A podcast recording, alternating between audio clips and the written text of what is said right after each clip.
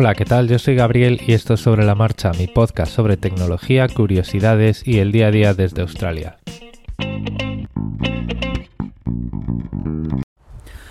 Bueno, pues es viernes eh, y, no es viernes de comentarios porque he grabado muy poquito, ¿vale? Vamos a ver, estoy teniendo un par de semanas em, muy revueltas en las que acabo pues muy cansado y pues bueno, pues el, la cabeza sobre todo no da para tanto porque, o sea, me están dando la vida, me están haciendo la vida muy difícil, pues eh, en el trabajo, por ejemplo, pues cosas que no son mi problema, ¿no? Y que como pues uno es muy eh, voluntarioso, muy tal, pues eh, normalmente pues solía ayudar y llega un momento que la gente se confunde entre, bueno, pues está aquí este chaval que ayuda con, pues esto lo va a hacer Gabriel, ¿no? Entonces, bueno, pues ya eh, esta semana he tenido que decir varias veces de, mira, eso no es mi trabajo.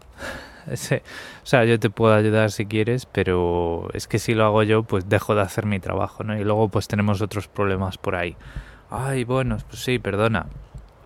Al final estas cosas se aclaran y, vuelven a su hace normal, pero pues hay semanas que cuando se juntan muchas, pues lo que tienes es ruido y, pues no hay quien pueda, ¿vale? Y luego, bueno, pues estamos ya en una recta final en, un, en ese proyecto familiar que tenemos que sale a producción en noviembre, según le dé, porque igual viene antes, igual viene después y pues eso también tiene su, su dedicación. En cualquier caso, pues han pasado cosas, lógicamente, eh, como siempre, pues, eh, uy, tengo que poner esto en modo avión. Esto siempre me pasa.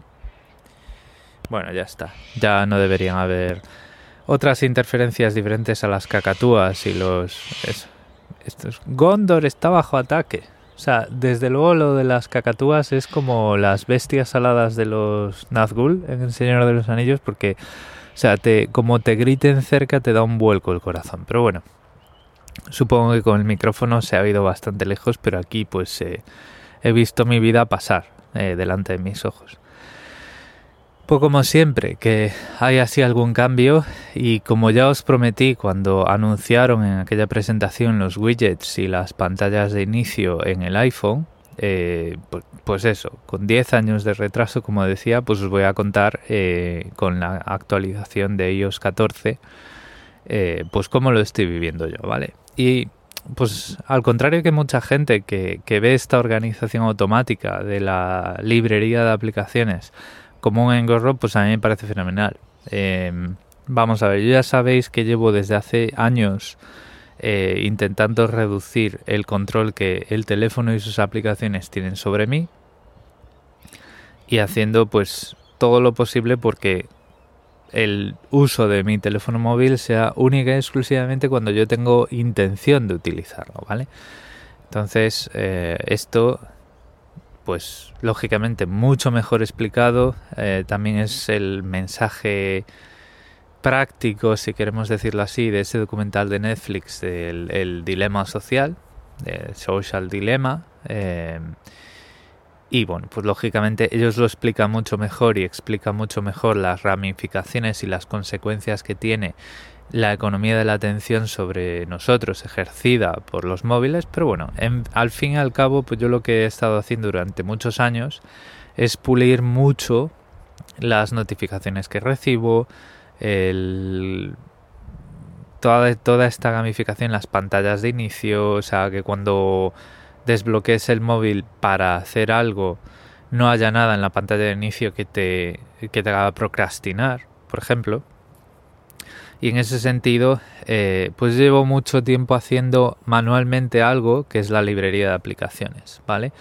Yo cuando anteriormente tenía un iPhone nuevo, o si tuvieron Android pues lo haría igual, aunque con Android es muchísimo más fácil porque las pantallas de inicio y el cajón de aplicaciones que le llaman llevan ahí desde la primera versión, básicamente. Eh, yo lo que hago es limpio la pantalla de inicio, dejo las herramientas que yo puedo estar utilizando cada día y a lo mejor aplicaciones en las que yo permito las notificaciones porque esas aplicaciones me van a enviar notificaciones personalmente dirigidas a mí, por ejemplo, un mensaje directo de mi mujer, oye, anormal que te has dejado la cocina encendida. cosas así que tú pues tienes que, tienes que ver y que van dirigidas a ti. O oye, no te olvides de la leche como llevas haciendo tres semanas. Trae leche a casa para el café que solo me puedo tomar un café al día y quiero que esté rico, ¿no? Entonces, este tipo de cosas pues son las notificaciones que tú tienes y es lo que el teléfono te tiene que decir. El teléfono no te tiene que decir que hay ofertas en Uber Eats. Pues cuando quiera comer en Uber Eats ya lo abriré yo y si me encuentro una oferta bien y si no me la encuentro pues bien también. Pero no, que no me molesten las aplicaciones, ¿no? Que no me distraigan. Que no induzcan al gasto ni de tiempo, ni de atención, ni de energía, ni de dinero, ¿vale? Entonces, claro, pues eh, el patrón que ofrece la librería de aplicaciones encaja perfectamente con esto. Tú tienes tus pantallas de inicio con las aplicaciones que tú usas y todo el resto de cosas que a lo mejor utilizas pues cuando compras algo o cuando quieres comprar algo o cuando quieres poner la aspiradora o cosas así, pues están en la librería de aplicaciones sin molestar y lo que haces cuando quieres abrir una aplicación ni te molestas en entender esa librería de aplicaciones. O sea, los grupos de la librería de la librería de aplicaciones no suponen absolutamente ni ningún valor ni ningún problema, porque cuando estás usando un esquema así, lo que haces es buscar la aplicación. Pones el pulgar en la pantalla de inicio, desliz en el medio, no en el borde, deslizas hacia abajo y te aparece la búsqueda de Siri si habéis ido por ahí con, recorriendo conmigo esta práctica, habréis desactivado las sugerencias de Siri, entonces en esa pantalla lo único que os aparece es una pantalla vacía y un cuadro de búsqueda. Y tú ahí, y el teclado que aparece automáticamente, entonces tú ahí buscas y buscas Uber Eats y te aparece, te va filtrando las aplicaciones como Spotlight y pues tú pinchas y la usas. Y iOS, que ponga las aplicaciones como le dé la gana. A mí no me importa. Nunca voy a usar esos cajones. Lo único que yo uso de la, em, de la librería de aplicaciones es la conveniencia de que esas aplicaciones no estén por el medio, no estén molestando. Porque la mayoría de aplicaciones que instalamos en el móvil están diseñadas para eh, robarnos nuestro, nuestro tiempo, ¿vale?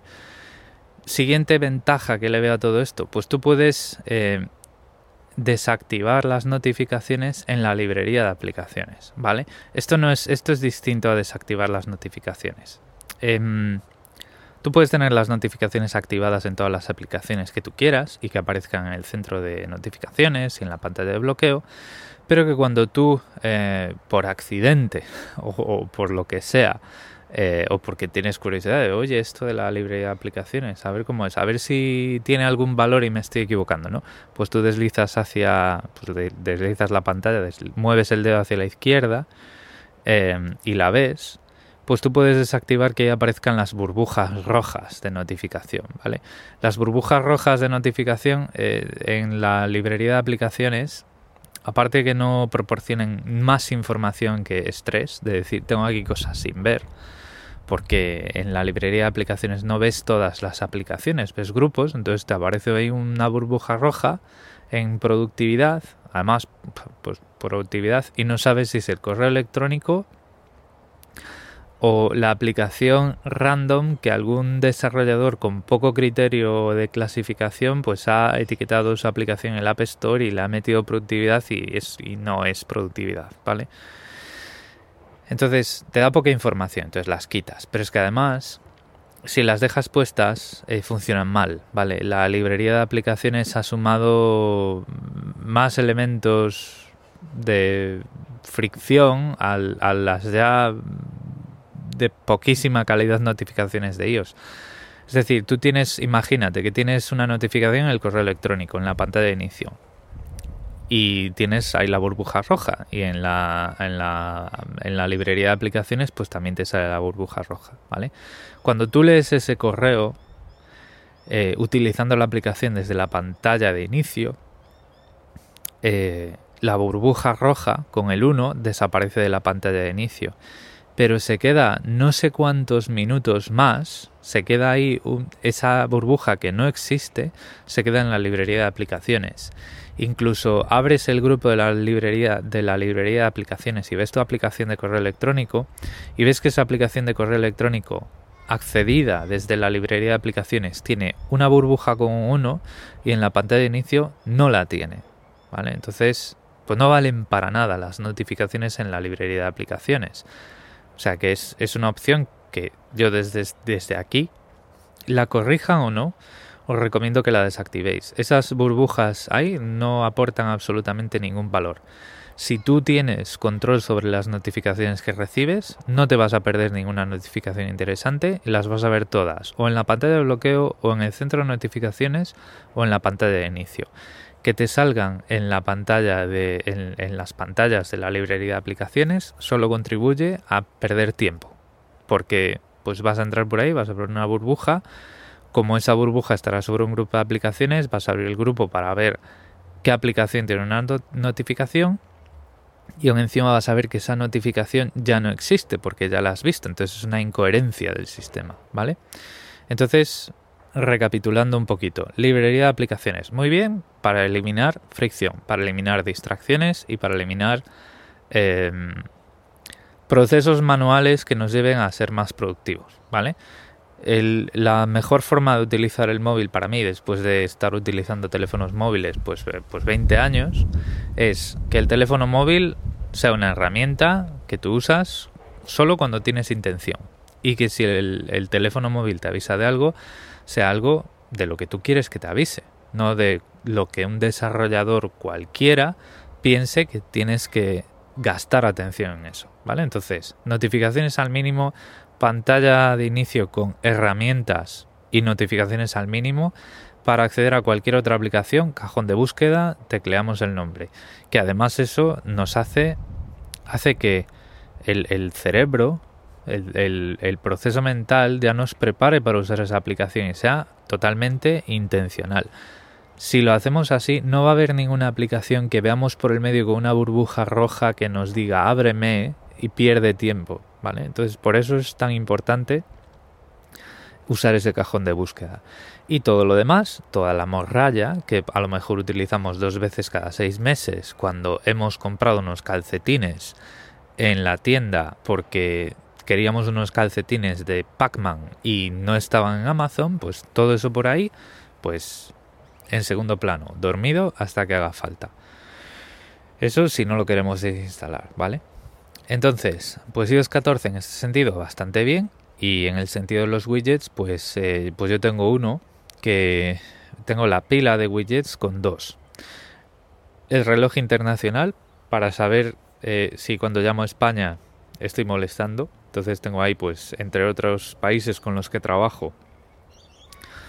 Eh, de hecho tengo ciudades Madrid, Viena, Vancouver y Sydney porque bueno, pues a mí me gusta ver la hora de Sydney en todas partes.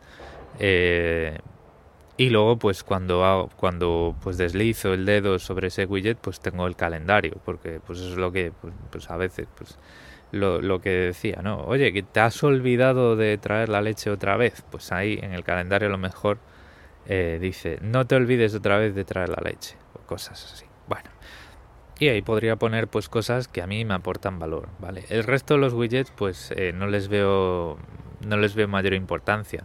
A lo mejor pues de vez en cuando eh, pues miro la batería y porque está grande y ya estoy mayor y pues pues está bien ver ahí la batería, pero pero no mucho más. Entonces, bueno, pues pues bien, eh, iOS 14 pues con sus fallos, como siempre, el 14.0, pues lo que os digo, esas notificaciones que no se eliminan cuando se deberían eliminar, pero que como yo las desactivo todas, pues tampoco me afecta. Y por lo demás, pues eh, sin problemas, sin problemas de rendimiento, ni batería, ni nada, o sea que bastante bien. Esas opciones de privacidad me parecen eh, un gran acierto, es decir, eh, saber cuándo una aplicación lee el portapapeles pues está muy bien, saber cuándo una aplicación quiere acceder a los dispositivos de la red local pues está muy bien. Em, estos nuevos permisos pues eh, dan control, que es, es, lo que yo siempre digo, que la privacidad es eso, es control, ¿no? Es decir, Oye, ¿tú por qué tuiteas con tu nombre y con tu foto? Pues porque quiero. Y tengo ese, esa, esa exposición de mi nombre, mis apellidos y mi foto, la hago de forma intencionada porque quiero y lo tengo bajo control. Eh, cosas como por ejemplo que una aplicación que alguien ha decidido que escanee mi red social o mi red social no mi red local para encontrar dispositivos pues quiero que se me pida permiso antes porque quiero tener ese control vale por ejemplo este podcast lo estoy lo estoy grabando con Backpack y lo he abierto hoy por primera vez después de instalar iOS 14 y me ha dicho ¿Le das permiso a Backpack para mirar en tu red social a ver si en tu red social, en tu red local para ver si hay dispositivos? Y he dicho, pues no, porque lo único que tiene que hacer Backpack es grabar con un micrófono Lightning, entonces no tiene nada absolutamente que mirar dentro de mi red social, de mi red local. No sé por qué me viene tanto red social a la mente. Em, cosas como el pilotito que se te enciende amarillo cuando una aplicación está usando el micrófono y cuando una aplicación está usando la cámara. Muy bien, muy bien. Esos son los cambios que queremos en los sistemas operativos móviles. Em, eh, esta noticia que salía hace un tiempo que decía, oh, es que decían los de Facebook, es que iOS 14 me va a impedir traquear a los usuarios cuando no están usando Facebook. Pues muy bien también. No sé muy bien qué, cuál es la medida de iOS 14 que lo impide, pero me parece muy bien. Pero todas estas cosas son las que a mí realmente pues me están aportando valor y están convirtiendo iOS 14 en, en algo que cada vez me gusta más, ¿vale? Incluso os diría que este tipo de cambios, que no son cambios en la experiencia de usuario, pero son cambios en, el control y en la privacidad que nos pone a nuestro alcance y en la en hacernos conscientes de la información que estamos compartiendo con las aplicaciones y tal, es lo que a mí eh, me puede llegar a hacer mejorar mi opinión, en, puede llegar a hacer que yo eh, cambie mi opinión a mejor en iOS y empiece, empiece a dejar de decir que iOS está años por detrás, ¿vale? iOS está tomando la delantera en el buen sentido en cuestiones de privacidad. Em, me gustaría saber un poco más y me gustaría tener un poquito más de, de información acerca de la telemetría y el control de, que podemos tener de la telemetría, pero otra vez, el tema de la privacidad es una, es una opción, es una opción de, es un, es un rango de controles y de y de de conciencia en los que nos podemos mover. Yo nunca he estado en contra de la telemetría, pero entiendo que es un tema interesante que ahondar, ¿no? Esa telemetría, esos datos que se comparten con Apple y con los desarrolladores para, para mejorar los productos. Y que, por ejemplo, la telemetría que puede hacer Apple la telemetría que puede hacer Microsoft, a mí me parece bien. ¿vale? Y me parece bien porque son empresas que no tienen intereses en la publicidad y en el control o en la priorización de información de la información que consumimos. Por ejemplo, la telemetría que puede hacer Facebook o que puede hacer Google me parece mal, porque con esa telemetría es con la que Facebook y Google alimentan su algoritmo de priorizar contenido y distorsionan la realidad. Y son el tipo de telemetría que ha hecho que empresas y que cosas como Cambridge Analytica eh, y demás manipulen la, recepción de noticias por parte de los usuarios de Google y Facebook, ¿no? Pero por ejemplo, ese tipo de cosas que en muchos podcasts de privacidad más extrema pues se critica de Apple, aunque, aunque está mejor que Google, pues son las cosas que, bueno, pues a lo mejor no son tan evidentes y no están tan eh, a flor de piel en este tema de permisos. Me faltan en privacidad un permiso explícito controlado por el sistema para controlar la telemetría de las aplicaciones. Me falta también eh, que bueno, esto lo tienen, pero lo tienen como parte de publicidad y analítica escondido por ahí en el sistema. Me parecería mejor que iOS te recordase de vez en cuando, por ejemplo, como hace Google, ¿vale? Que aunque tengan telemetría, pues por lo menos son conscientes de que al usuario le puede interesar. Eh, Google de vez en cuando te, recuerda que es bueno que revises el, panel de control de opciones de privacidad, ¿vale? Y te, lleva por él. Esto es algo que iOS podría hacer de vez en cuando, ¿no? Te podría saltar... Eh, y ahora lo voy a decir y me vas a decir, ¿para ti no te gustan las notificaciones? Eh, te podría decir con una notificación o te podría enviar un mensaje de alguna forma para decir, oye, hace mucho tiempo que no revisas las opciones de privacidad. Es bueno que te des una vuelta por ahí para ver que todo está bajo tu control. Este tipo de cosas son las que a mí me gustaría ver en un siguiente paso. Lo voy a dejar aquí, eh, no os voy a no os voy a dar más la tabarra con iOS 14. Eh, espero que os haya parecido al menos pues que esta vez he hablado un poco bien. Eh, y como ya he dicho, pues me, me, gusta que estas nuevas capacidades, más allá de ser eh, pues quedarse a medio camino entre la organización de, más allá de la parte práctica de la organización de las pantallas de inicio, lo que me gusta es que han avanzado en el sentido que yo específicamente uso, ¿vale? Probablemente una persona que le guste tener las pantallas de inicio llenas de movidas, pues no les guste esto o porque digan, jo, es que esto, pues, esto no es suficiente, ¿no? Pero para mí eh, lo que están haciendo en el sentido de quitarte morralla del medio está muy bien y es con lo que me quedo y es lo que os quería contar. Temas extras. Eh, este domingo, eh, por la noche en Sydney, eh, por la mañana en España y en algún momento en América Latina, y me vas a perdonar porque tengo la pantalla con el backpack, no tengo la hora de, de la costa oeste de, de América, de los dos continentes americanos. Pero bueno, lo que, lo que es es pues por la noche en Sydney voy a dejar las horas en el grupo y las voy a poner por Twitter y demás.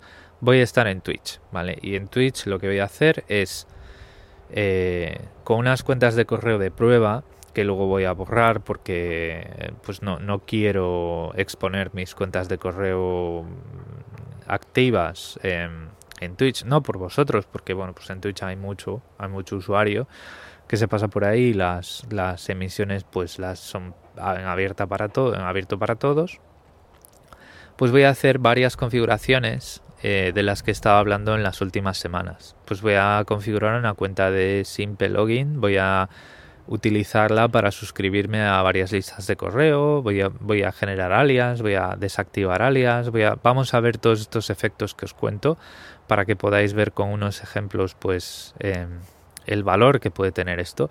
Aunque otra vez, este tipo de cosas son gratis, son cosas que podríais eh, experimentar vosotros mismos, pero bueno, puede ser interesante y divertido ver qué tal funciona en, en vídeo. Em, estaba pensando, puede ser que lo haga también, que con alguno de mis dos dominios eh, cambie las configuraciones y utilizando ese plan Forever Free de Zoho, repasemos cómo se configura un dominio personalizado y un hosting de correo, ¿vale?